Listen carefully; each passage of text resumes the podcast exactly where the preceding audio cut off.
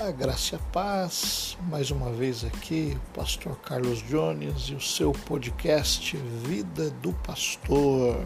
Seja bem-vindo.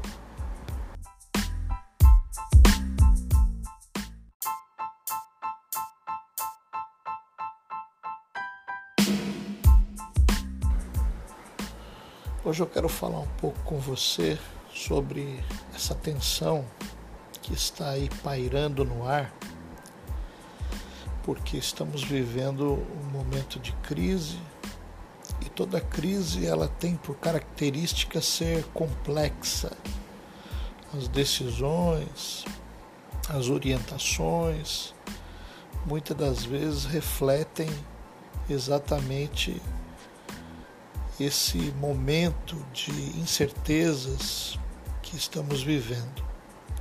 Eu creio que você deve ter acompanhado as últimas declarações do nosso presidente da República e deve ter notado que pairou uma certa tensão por conta de não estar em sintonia, ou parecer não estar em sintonia com a orientação dos governadores, principalmente do governo de São Paulo e também dos prefeitos aqui da região metropolitana da Baixada Santista e talvez de outros lugares que estão fazendo aí as suas recomendações e determinações, as medidas para que não se alastre essa epidemia de coronavírus. Enfim, o que nós queremos comentar hoje é que parece que o governo está contra o próprio governo, porque no início da semana, uma reunião, os ministros, a orientação foi em favor do isolamento social e de tantas outras coisas que têm sido planejadas e recomendadas e determinadas por lei para que possam ser feitas a fim de que não se alastre o vírus. E aí vem o presidente e também um médico de uma rede de TV conhecida aqui no Brasil e usa a expressão gripinha. É claro que podemos até entender no contexto que ambos falaram, mas percebendo os gráficos de ascensão da doença ou da contaminação em países como a Espanha, a Itália e agora os Estados Unidos também, nós compreendemos que a coisa não é tão simples assim. Infelizmente, o Brasil tem sido marcado por viver nos extremos. É aquilo que a gente poderia chamar de algo binário. Ou você é ou você não é. Parece que as ideias elas só têm dois opostos. E parece que se você não é do lado A, você é do lado B e quem é do lado A é contra o pessoal do lado B e vice-versa. E a minha reflexão é no sentido de que isso está sendo muito nocivo para nós, como população, porque nós temos uma parte da mídia que vai concordar com a posição do governo federal, nós temos outra parte da mídia que vai discordar e, portanto, apoiar talvez aquilo que está sendo interpretado como medidas mais duras do governo do estado e das regiões metropolitanas, dos prefeitos. E aí você, como cidadão, fica sem saber em quem acreditar, fica sem saber no que acreditar. E pior ainda, nós, como pastores, líderes, que temos a responsabilidade de liderar um povo, de guiar um rebanho, de poder estar à frente de pessoas que estão desejosas de buscar a Deus, que estão desejosas de estar juntos no templo, no prédio da igreja, porque a casa de Deus, o templo do Senhor, é, não é o prédio, somos nós, mas temos o desejo de estar ali em comunhão. E infelizmente estamos impedidos. E estamos vivendo uma tensão, porque há pastores que vão nas redes sociais e brigam, tem até uma fala bem incisiva para que as igrejas sejam abertas, outros dizem que não, enfim. E nós ficamos à mercê de tudo isso. Mas eu queria é, dizer pelo menos o que eu penso sobre isso e o que eu tenho adotado como prática no meu ministério e na maneira como eu estou orientando o meu rebanho. Em primeiro lugar, eu tenho ouvido a voz de Deus. Essa é a primeira coisa. E o que Deus me ensina, que a palavra de Deus me ensina, é que eu preciso ter bom senso. É que eu tenho que ser simples como a pomba, mas prudente como a serpente. E isso me leva a uma segunda postura, que é ouvir os profissionais. A ciência está aí e ela tem condição de estabelecer os parâmetros de conduta para que nós possamos ser bem-sucedidos no combate não só ao coronavírus, mas a qualquer doença. Aí você poderia dizer, mas a ciência é tendenciosa, Há pessoas que dizem uma coisa também, outras têm outra posição, é verdade. Mas aí vem uma terceira opção que eu adotei, que é ouvir e perceber o que as demais nações estão fazendo e como o vírus tem se comportado nas demais nações. Aí mais uma vez você poderia dizer, mas a mídia é mentirosa, traz notícias falsas. Com o advento da internet, das redes sociais, eu acho muito pouco provável que nós tenhamos só a posição da mídia como verdade absoluta. E uma outra coisa é que eu particularmente tenho amigos que moram nos Estados Unidos, tenho amigos que estão na Europa, em Portugal, em outras partes do mundo. Então você consegue estabelecer uma conexão com essas pessoas, consegue perguntar a elas o que os governos daqueles países estão fazendo de fato para combater a doença e como está a situação nesses lugares.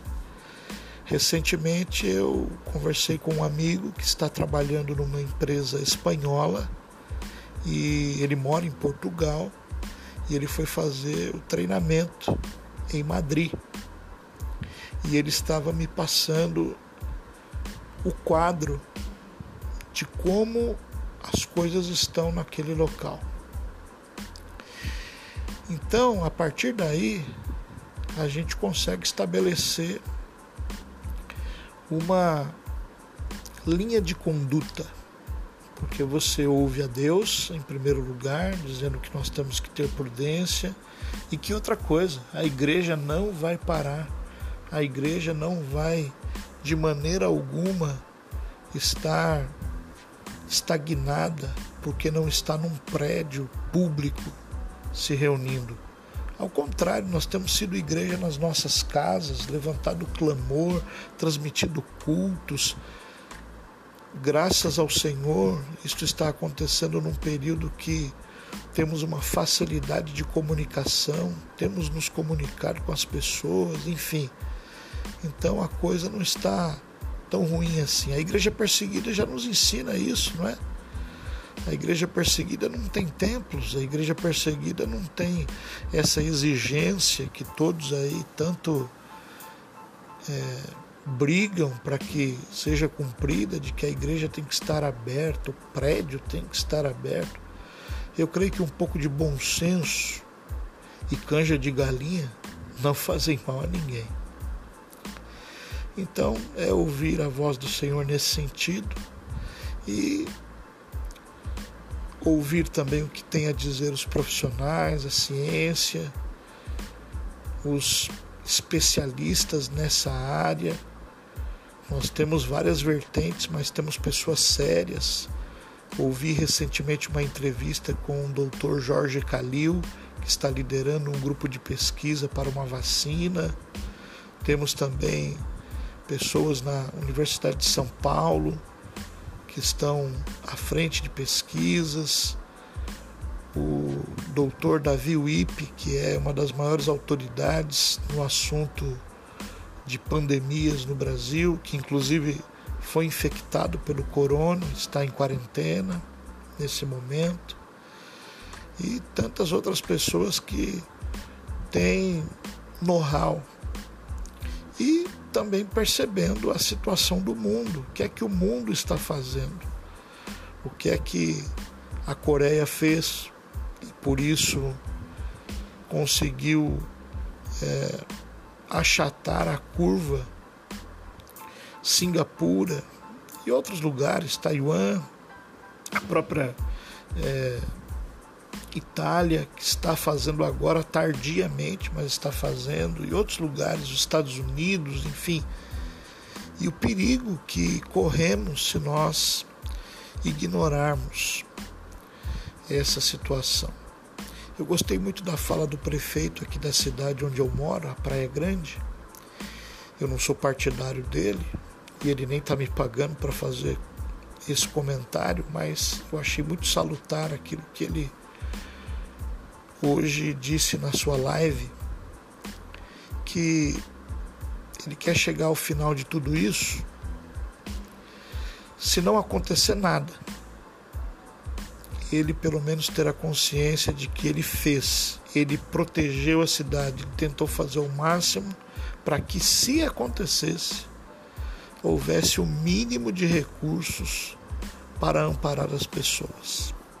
Então, acho que é nessa linha que nós temos que, como líderes religiosos, também pensar. Clamar a Deus, orar ao Senhor, intercedendo pelas pessoas, fazer contato com as pessoas. Eu tenho procurado fazer contato com pessoas da minha família, eu tenho procurado não só pelas redes sociais, mas ligar mesmo para elas através, através do telefone convencional, conversar com elas, dar orientações. Eu tenho também procurado, junto aos membros da igreja onde pastoreio, me colocar à disposição se alguém quiser conversar, quiser um aconselhamento pastoral, marcar um horário, ligar para mim ou me permitir ligar para ela, ou se não houver essa possibilidade, porque alguns estão trabalhando, mesmo pelas redes sociais, está dando esse auxílio. E dessa forma eu creio que nós vamos estar passando por esse período e logo, logo, com a graça de Deus, vamos estar aí reunidos fisicamente, glorificando e exaltando o Senhor e com toda certeza repensando o ser igreja do ponto de vista das nossas estratégias e dos nossos momentos aí de culto. Eu fiquei pensando e comentei isso hoje na minha casa que quem sabe Deus não está aí preparando a sua igreja para um período de perseguição, para que a igreja possa de alguma forma ter estratégias para não deixar de glorificar ao Senhor, de proclamar o Evangelho e de edificar-se mutuamente, que é a sua tríplice missão. É isso que queria deixar para vocês hoje e com toda certeza eu tenho convicção de que os líderes religiosos terão bom senso e faremos aquilo que precisa ser feito para a glória do nosso Deus.